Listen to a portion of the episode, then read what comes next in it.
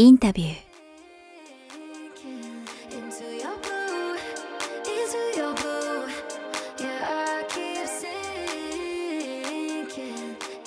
まあ、各ね世に出す、しかも職業作家であればやはりそういうことはマストだと思うんですけど、まあ、これはそのねご自身のやっぱりたゆまぬ努力と、まあ、それは才能だと思うんですけどでもやっぱり多かれ少ない書くことで、うん。えーなんか意味軸もこの間イラさんがクリエイティブの民主化の時代だって彼が言っていてうんなんかそういうのを感じた時にやっぱりねあのまあその。えー短歌にしろ詩にしろもちろん小説にしろ今やっぱチャンスあると思うんですよね。うんうん。はい。その中で今のただどう見ても自分が大切だなって思った感性は大事にしつつ、えーやっぱり世にねそれはおもねるって意味ではないけどやっぱり何らかの共感がないとうんうん読んでもらえないと思うので、うん。そこのところを今多分一人でこう俯瞰してっていうところはどうしても必要だと思うんですけど。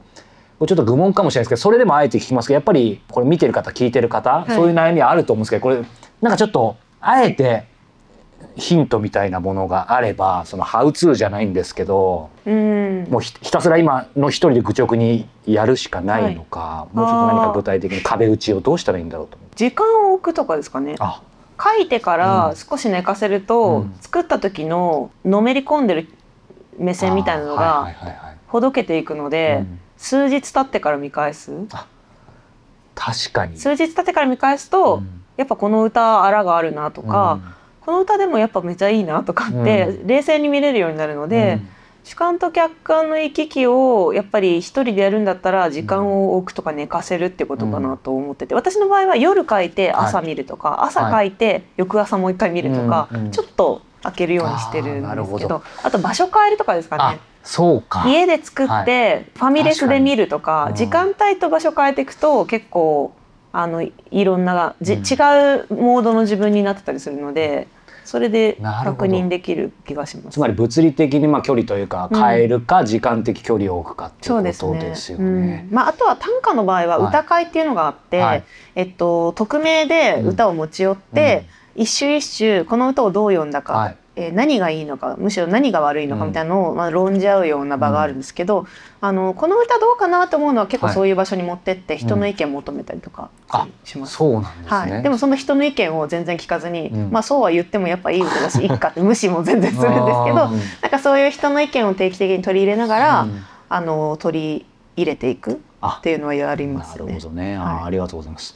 そうか。僕今この全体の質問で人生に大切なものを聞いてたのに、もう話が面白すぎて なんか脱線しちゃいました。じゃあ一つ目は曲で、はい曲はいでスピッツですけど、じゃあ二つ目は？二つ目そうですねえっ、となんか迷ってるんですけど、はいうーんやっぱこっちかな映画館に行くことですかね。映画というより映画館に行くことってましたね。に行くこと。はい、それ映画じゃなくて映画館に行くことっていう行為で来ましたけど、これは解説していただくと。なんかあのー今ってそのスマホで映画見れちゃったりとか、どこでも映画見れる状態だと思うんですけど、やっぱり何かに夢中であるとか、没頭するってすごく素敵なことだなと思っていて、映画館でその映画の世界に没入してる瞬間が本当に好きだなっていう、うん そうもうただシンプルにそれだけの話なんですけど、うんうんうん。なんかそういう物語の世界にどっぷり使って、でその後で現実に緩やかに戻っていく感覚とかすごく好きで、うんうんだから映画館によく行っています。あ、すごい、まあコロナでなおさらね、はい、あれですけど、やっぱあの。僕もすみません後からかぶせるわけじゃないんですけどなんか今本当どこでも見れるけどき極端な話、うん。なんか映画そのものは言い方よくないです。あんま面白くなかったとしても、うんうんうんなんかもうそのあの箱に入るのがいいですよあね予告編見てるのも楽しいですよね。この映画本当に面白くないなって思いながらも最後まで見るそのなんか付き合ってるあげてる感じとかも好き。ねあの映画泥棒のなんかとこからも面白いですよね。ね。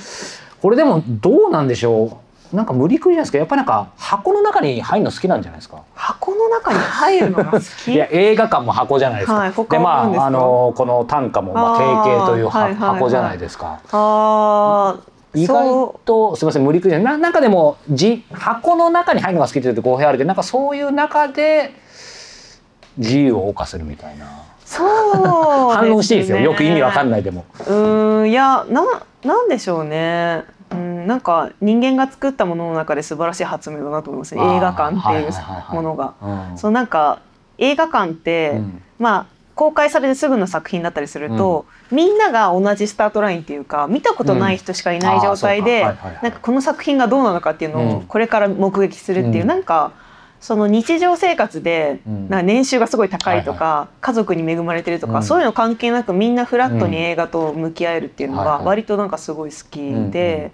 なんかそういうところとか、うん。あとはなんか映画ってその現実では見られないものはい。をすごいパッケージにしてくれてるなって、うん。夢を見させてくれるところとかあると思うんですけど、はい。私なんかクリストファー・ノーラン結構好きで、あ僕も好きです。インセプションが一番好き。あですよね。インセプションで最後コマ回るやつはい、ですよね。はい、そうですそうです、インセプションみたいなものをずっと見たいって思いながら生きてきたらインセプションをやってくれたみたいなその感じでなんかそのインセプションも夢の中にどんどん潜ってって階層がどんどん下に行くっていう現実だったはい。り小説だったら見られないものを目に見える形で映像っていう形でうん。才能爆発はい。届けてくれてありがとうみたいなそういうなんかあのクリエイターを尊敬したい気持ちがすごいあるので、うん。うん映画館で映画見るときになんか作品に没頭しながらも作り手のエゴを浴びてはいはいるはいはい。時がすごい幸せだなと思って、うんそれそれをそれでなんか元気になりたい時は結構いい映画を見に行きます。確かに。でもなんかクリストファー・ノーラン僕もあの結構好きでそんな岡本さんほど語れないと思うんですけどでもなんかやっぱインセプションが一番よよくないですか？いいですその後はちょっとこう、まあねねうんあのいろいろありますよねコンセプチュアルになりすぎてというか。まあ私はインセプションが一番好きですね。うん。でもなんかのあれ日本だと結局まだあのオッペンハイマーやあやってないですね。すよねうんなかなか個人的にはやってもいいかなって全然思うんですけどうん。まあちょっとテーマ的にねどうなんでしょうはい。ね。そうか。まあでもそういう意味では最近映画館というこうその空間にいて、まあ実際作品面白くなくてもってありましたけど、はいでもなんか最近面白かったなっていうのは。あ私バービー面白いなと思いました。あ。どうでした？僕そんな見てないんですけど。はい、バービーは、えっと、バービーの世界の話なんですけど、人間社会への女性の男性に比べての人権のなさと、はいはいはい。バービーの世界でのケンの人権のなさを描いていて、はい。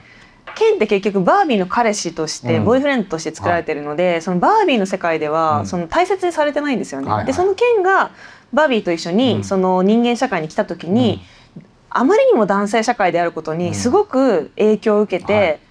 あの素敵素晴らしいって喜んで,、でそれをなんかバービーの世界に持ち帰っちゃうみたいな話なんですけど、なんかすごくへすごく身につまされたというか、あの女性として生きていく苦しさみたいなのも感じましたし、はいはい。その、うん、なんかいい映画だったんですよーね。ねあでもなんか今のまさになんか時代をね、戦争をこう何か垣間見られそうな気がします。いうん。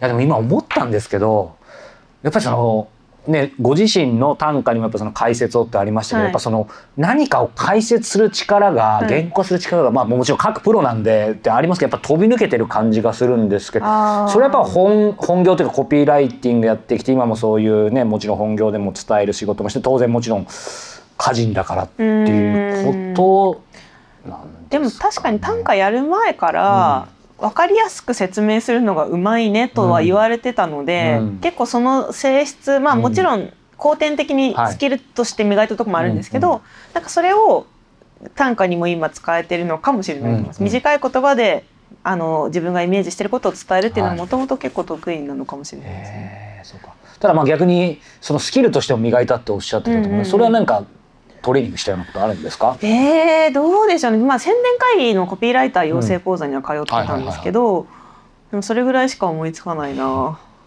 でもまあやっぱりそうやってアウトプットしてってもちろん仕事の中で当然常にアウトプットですよね。でもなんか社会人になってからな気もしますけどね、うんこうなんかまず端的に言ってみてどうしてそう思うのかを言ってとかっていうのは、うん。まああんまりなんかいきなり質問されてもそんなに困らないっていうか、ですよね。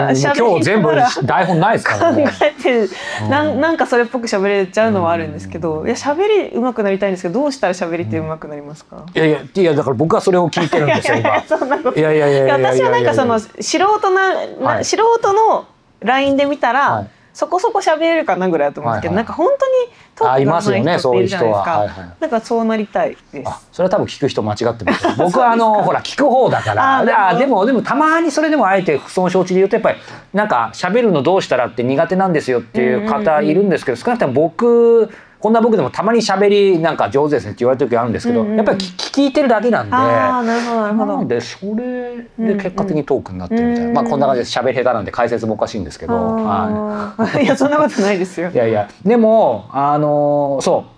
今の中でもうちょっとだけお話伺いたいんですけど、やっぱりそのそう二拠点生活、ん。えーまあ、ダブルワークってちょっと意味合い違うかもしれないですけど、うんまあ、2つのね、はい。えーまあ、会社員と家人っていうことで、あでもこっちから聞きましょう。やっぱりその二拠点去年の6月でしたっけ？そうですね去に、年6月、えー戻られて、はい。っていう感じだと思うんですけどもともとのだから地元に戻ってるそうですね。あのですよね3歳の時から大,、はい。えー、と大学進学までずっと高知県のはい。中村市っていう、はい。今四万十市に変わってるんですけど、はい。そこで生まれ育っていて、はい。もうそこに今戻って、はい。あの実家の隣のはい。元おじいちゃん家はい。に一軒家なんですけどそこで一人暮らしアトリエですね。アトリエ。そうですね。部屋余りすぎてるんで、あ夏休みには友達を呼んいいでなみんなで四万十川で泳いだりいいですね。なんかエアビーとかもできそうですけど、いやなんかちょっとね、遠すぎるんですよ。なんか東京区から一番遠い町って言われてるぐらいの地域なので、そうなんですね。そう。ドアトゥードアって言い方するとあれですけど、はい。はいなんか七八時間ぐらいかかっちゃうんでこっちから行くと。そうなんです、はい。まあでもねそんなこう場所にやっぱり戻るそのきっかけ理由なんですか？理由というかきっかけは、あのコルクっていう会社に勤めてるんですけど、うん代表の佐渡島と、この本ができた時に、はい。あの歌集ができましたって私に言った時に、それがちょうど去年の4月とかだったんですけど、え去年？去年ですね。うんもうこれがいつで出した本かもう最近 わかんなくなっちゃって去年ですよね。でその時に、はい。まあ、佐渡島がその去年の3月。あはい、佐渡島がその福岡に移住してたんですけど、は今も福岡に住んでるんですけど、なんかあの会社がそのコロナを経てそのリモート OK なんですよ、はいはい。遠隔地。そのはい。地方でのリモート OK になって、で地方リモート OK だから、はい。高知に行けばいいじゃんみたいな。代表自そうら言ってきて、でなんかもう遠くて田舎だしないと思ってて「いい、やいやそんなないですよ」とかって言ったんですけど、なんかでも自然が豊かだし、創作にもいい影響が出るんじゃないって言われて、その時は反応してたけど家に帰ってから確かにって思って、うん。でなんかやっぱりそういうフットワーク軽くその決断ができる時期とかっていうのも、人生で見るとそんなにないのかもって思って、はい。今自分だったらいけるなと思ったので、じゃあちょっとコーチに。うん。まあなんかその賃貸更新みたいな感じではいはいはい。2年限定みたいなつもりで一旦帰ってみようかなと思って帰ったのが去年で、なるほど。じゃあそのそれこそ2年で戻ってくる来年とか戻ってくるとか思ってるんですけどでも今年の5月から2拠点生活始めて、はい。今すごい生き生きしてて、はもう東京にいる時3ヶ月とか4ヶ月とかいたりするので、なんかまあ2拠点しばらく続けようかなみたいな気持ちではあります。そうかなんかあの僕共通点見つけるのでなんとこうやってトークをつなぐな、あれある意味あの喋りの一つひしあの素人の秘訣なんですけど,、うんうんど。僕そういう意味でこうちょうど私をする、あの今43でだからちょうど10年前9年前か、はい。にあのもともとあの、まあ、奥さんが広島にいたり就職したのが広島だったんで、はい。広島にそれこそ2年半あの2拠点生活してたんですよ。へー。だからなんか今のすごいあのお思ったんですけど今おっしゃってた通りあの何が言いたいかってことじゃないですか。やっぱりなんかそのそういうことが思い切れうん。るタイミングとかってありますよね。ありますよね。でもそれを僕は振り返るとあの時だからいけたなって思うんですけどご自身でなんかそれもだから俯瞰してそれ今だなみたいにちゃんと分かって確信してやってるのは何なんかやってみて違ったらやめたらいいしなぐらいの気持ちでもあったんですけど、やなんか面白そうだからやってみるかって、で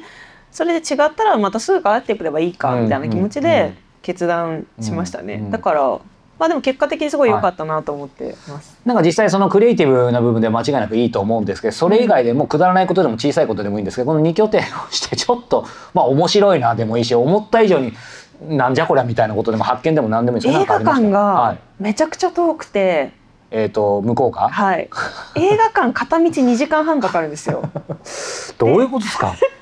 あのえ離島じゃないですよね？離島じゃないんですよ、はい。なんか四万十市ってはい。高知県の西側にあるんですけど、はいはいはい。えっと、映画館一番近い映画館高知市っていう中央にあって、はいはい。そこまでやっぱ100キロ以上あるんですね。でだ。私車の免許持ってなくて、はい。車の免許持ってなくてよく高知に帰ったなって感じなんですけどね。はい、本当は去年免許取るつもりだったけど、はい。思いのほかこれが話題になってちょっと、はいはい。や今免許じゃないな。あそこも今違うなと。いや今取る時ですよ違うかはい。はい。って思ってやめちゃったんですけど、はいあの列車で片道4200円くらいかな。かかるんですよ。結構かかる。結構かかかります県県内で、はい。で片道2時間半、うんだからその1本映画見たいと思った時に、往復5時間のうん。なんか8400円ぐらいかかっちゃうっていうのがあって、本当にそれが辛いですね。でも辛いほどなんか楽しそうですよ、ね。いやだから諦めてるんですよ。向こうにいる時ははい諦めてて東京にいる時にいっぱい見るみたいな感じで、あでもなんかその2拠点離れることもそうですし、はい。お思いっきりまあ当たり前ですけど今ザ東京じゃないですか,、はい。だから僕も帰ってきた時月数日だけこっちにある意味出稼ぎに来た時まあそれはね楽しかったんですけど、うんうん。その広島のい田舎って言ったら怒られますけどまあやっぱりあの無人駅だったんですよ。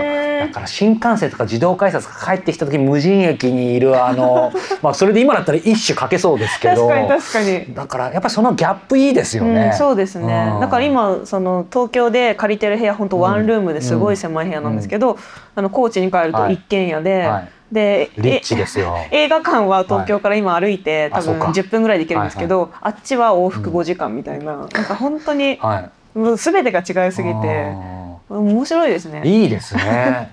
あでもそれはちょっととりあえずはやめないですね今はね。そうですね。まあ、あうんのね、お元おじいちゃん家っていうのもあるので、はいはいはいまあ維持費的にもそんなにうんかからないし、しばらくはいいかなと思ってうんうんいます。なるほどね。はい。あのズバリね今まあもちろんあのコルクという名前を出してますし、はいそのあの佐渡島さんの勧めもあってですし、まあ非常にねお仕事も充実してそのイメージあるんですけど、せっかくなんでなんて言うんでしょう。今後やっぱりこういろんなあのご自身の中で考えたりとか、まあまあ端的に言うとなんて言うんでしょうね。その今歌人っていうのははい。なんか、なんかどういう感覚なの？仕事っていう感覚なのか遊びっていう感覚なのか。いやそれもすごい難しいんですよね、うん。うん仕事であり遊びでありっていうかもともと趣味で始めたものだったので、はいはいはい。それが仕事になっていく不思議みたいなのもあるんですけど、うんだから職業でありうん。生き方みたいな感じで、その歌を作る限りは歌人だと思うので、はいはいはい。なんかそういうスタンス、うん。歌人っていうスタンスだなって思ってるんですけど、まあ、うん。今後はちょっと小説とかうん。脚本も書いてみたいなって思ってます。どんな？えー、なんでしょう。もうね愛あるありそうですね。あるから多分出てきたあーでもなんかそうですね。この30代前半の女性特有のなんか悩みとかそういうのを、はあのちょっと小説とかにしてみたいなって気持ちもありますし、うん。まああとはその短歌を作っていく中で、うん。これ短歌じゃなくてちょっと小説に膨らませられそうだなとかっていうのもたまにあるので、はい。なんかまだその自分の書き分けが分かんないんですけど、はい少しずつ今エッセイってこういうものだなっていうのが分かってきたので、エッセイもう少し慣れたら、うん。ちょっと短編小説とかへー。中編小説とかっていう風にちょっと拡大していきたい気持ちは。そそうするといつでもコルクの逆に所属クリエイターになってる可能性も。どうなんでしょうね。でもなんかそうするとなんか、はい。あのスタッフでありながら所属ってなると、なんかいろいろ大変なことになりそう大変そうですよね。だからそこは別にいいかなと思うんですけど。でもなんかそういう意味では全然そのいわゆる、まあ、今もですけど、はい。その会社としては、まあ、もうなんかむしろねそのあの2拠点生活しちゃいなよっていうぐらいですし、うん。代表もそれを率先してる方ですしそのクリエイティブな活動ってうん。うんいうのは全然していいあっていう感じ、応援してくれてます。だからうん。会社の Slack とかで、うん。最近その「ダ・ヴィンチ」っていう雑誌で座談会とかでさせてもらったんですけど「座談会になりました」とかって言うと「うん読みました」みたいなの後輩くんがうんうんうん書いてくれたりとか、うんうんなんかここで俵さんがこう言ってたのよかったですよねとか言ってくれる同僚にうんうんすごい恵恵まれてて。あいいですね。なんか応援されてて嬉しい。あのサイン会とかも来てくれたりするんですよ、同僚が。そういう意味ではなんかまあ変な話ですけどなんか今の時点ではというか、まあ、先の人生わかんないにしてもなんかこう会社員をね。すぐほらやっぱり普通の人からすると「あじゃあもう会社辞めてもう家事一本で行くんですか?」みたいに聞く人もいると思うんですけど、ねね。全然特にそういう、うん。なんか別に辞める続けるとかって感覚もあんまりないそうですね。なんか自転車の両輪みたいな感じで、うん。会社員と歌人であることがそれぞれにいい作用を、うん。あの及ぼしてるんで、はいはいだから会社員やってる中で、うん。まあ、歌が生まれますし、歌をやりながら自分がやっぱり社会とつながってる感覚っていうのは、その会社で働いてるっていうことから得られてるなとかってもあるので、ん。なんか心の安定的にも金銭的な安定的にうんうん。も勤め人であり続けようかなっていう今言っていただいてやっぱりみんな聞きたいところだと思うんですけどやっぱりそのまあ本当にいろんな方いらっしゃると思うんですけど、はい。そのあの岡本さんが考える現時点でのかん、まあ、ご自身だったり、うんうん。その今の市場というか見てて個人で、まあ、端的に言って生活っていうか、まあ、本当になどこをもって生活かですけど普通に生活はまあできるとしてもそのプロとしてずっともう何十年やっていくっていうのはやっぱりそんな簡単じゃない。そうですね。でも専業歌人の方もうん。もちろんいらっしゃるんですけど、でも私の場合はそのなんか創作することでうん。お金のために創作をするってなった時に、うん。いつか苦しくなるんじゃないかなって思うので、いやでもちょっとそれは会社員で無理ですとかって言えるくらいの方がいいのかなと思うとあの会社員であり続けようかなって、はい思ってます。そういう意味ではこう、まあ、その金銭的なことは別として、まあ、うん。まさにねその岡本さんがまたあのこの短歌のブームを今またあの先導している第一人者だと思うんですけどどうでしょう？なんかやっぱりあの先ほどねこの、歌集副読本、はい、上坂さん。上坂。あよかったです、は上坂さんじゃなくてよかったです、はい。上坂。上坂さんじゃないですけど、はい。その同世代だったりどんどんこう今あの、まあ、先ほどのねクリエイティブの民主化じゃないですけど、うん。やっぱり短歌、まあ、俳句もそうですけどなんか同世代とか若い世代で書く人増えてきたなみたいなのって感じたりとかってしますか？そうですね。いや書く人増えてきたかどうかわかんないんですけど、でも実際その私より年下の歌人の方もいっぱいいるし、そういうそのすごく才能のある歌人の方々がうん。毎月のように今はいはい歌集を刊行していて、うんすごい市場が盛り上がってるので、うんうんめっちゃ嬉しいです。あいいですね。本当嬉しそうですね。あすごいもう。入ってこないでよライバルはみたいそんなことない。ですねなるほどね。あのやっぱいい作品読みたくて、うん。圧倒されたいと思って生きてるんで何かに。やっぱりその作る方としてもですけどやっぱり当然よ普通に読む方読者としても好きなんですね。はい、うん。なんかやっぱすごいクリエイターに出会いたいと思いながら生きてるしすごい作品に感動したいなと思いながらいるので、へー。なるほど。あのこの水上バス浅草行きのねやっぱり水上バスはこの、多分終わりにの方にも書いてあったことなのかなと思うんですけどやっぱりねあの水上バスに乗るっていうのはある意味こう先ほどのもうタイパとはうんうん。真逆で、まあ無駄な時間、うん。無駄っていうとあれですけどでもやっぱり無駄が大事っていうじゃないですか。そういう意味でこの短,、まあ、短歌がそれにああのある意味ある意味無駄な大切なものかもって思ったんですけどちょっと短歌以外で、うん。やっぱりなくても困らないけど無駄な遊びっていうと岡本さん何ですか、えー、なんでしょうね。えー飲み会とか。あ飲み会。あ飲み会って言ってもそんなに飲まないんですけど、はいはあ飲む時はいっぱい飲むけど、一人では全然飲まなくて、はいでも友達とうん。